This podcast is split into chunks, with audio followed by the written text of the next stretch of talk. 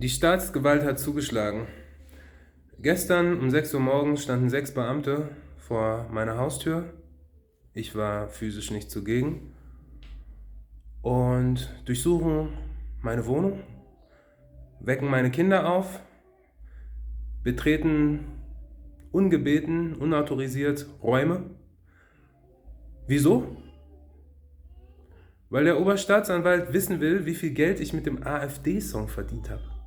Das müsst ihr euch mal vorstellen. Da sind mehrere Beamte, die über Stunden, vielleicht Tage, meine komplette finanzielle Situation durchleuchten, um irgendwie was zu finden, womit sie mich richtig ficken können, ja? Und die politische Verfolgung läuft zu Hochform auf. Die glauben, dass ich mit einem digitalen Release auf Spotify und iTunes Tausende von Euros verdiene? Sie täuschen sich. Ich verdiene damit ein paar Kröten. Und wollen mir daraus einen Strick ziehen, weil ich ja diese, diesen Verdienst angeblich mit einer Beleidigung erwirtschaftet habe. Mit Beleidigung von Staatsoberhäuptern. Und wir sollen für, für die GEZ zahlen, wo, wo jeden Tag Lügen, Propaganda und ganze Bevölkerungsteile beleidigt werden. Zum Beispiel die Menschen, die abweichende Meinung haben, die plötzlich Antisemiten sind, die Nazis sind, die Schwurbler sind, die Spinner sind. Pauschalbeleidigung von, von Millionen von Menschen. Und sie maßen es sich an, mir das Recht zu verwehren, im Rahmen meiner Kunstfreiheit, mich zu artikulieren. Was bleibt uns denn noch?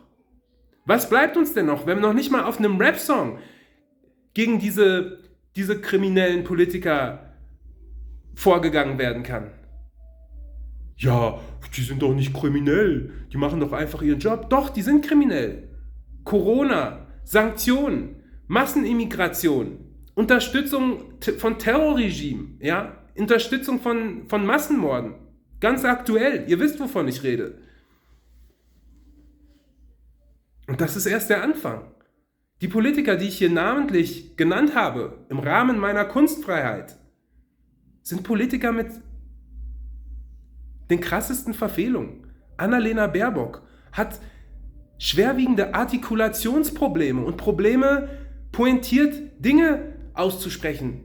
So behauptet, so sagt sie, dass wir im, im, im, im Krieg mit den Russen sind. Wie kann eine Außenministerin, die, ja, so sollte man meinen, eine der kompetentesten Menschen ist, um Deutschland zu repräsentieren und sich mal um mal Entgleisungen leistet, in denen sie Unfug redet. Und Robert Habeck, der sich von Talkshow zu Talkshow, Talkshow stammelt und als Wirtschaftsminister noch nicht mal in der Lage ist, akkurat über Insolvenzen in Deutschland zu sprechen.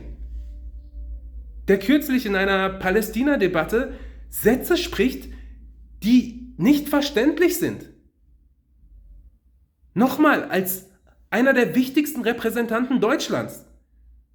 Und das zusammen mit den ganzen Verfehlungen und rechtswidrigen und deutschlandfeindlichen und Mensch, Mensch, menschheitsfeindlichen Entscheidungen macht diese Politiker zu Kriminellen.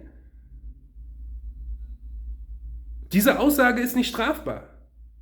Und zu dieser Aussage stehe ich.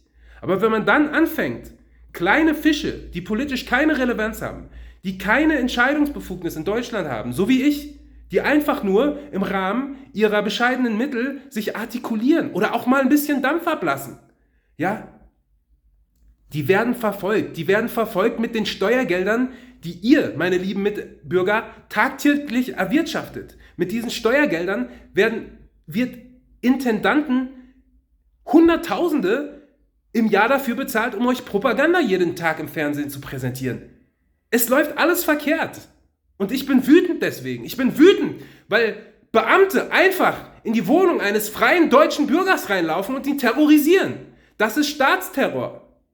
Und ich werde mit allen Möglichkeiten, die ich besitze, mit allen bescheidenen, bescheidenen und gewaltfreien Möglichkeiten, werde ich dagegen vorgehen. Und wenn es mit meiner Musik ist oder einfach mit den Aussagen, die ich hier treffe, werde ich dagegen vorgehen. Und ich werde die Menschen, die eine herausragende Rolle in diesem Gerichtsprozess, der mir bevorsteht, einnehmen, werde ich ankreiden und werde ich anzeigen dafür, was sie hier tun.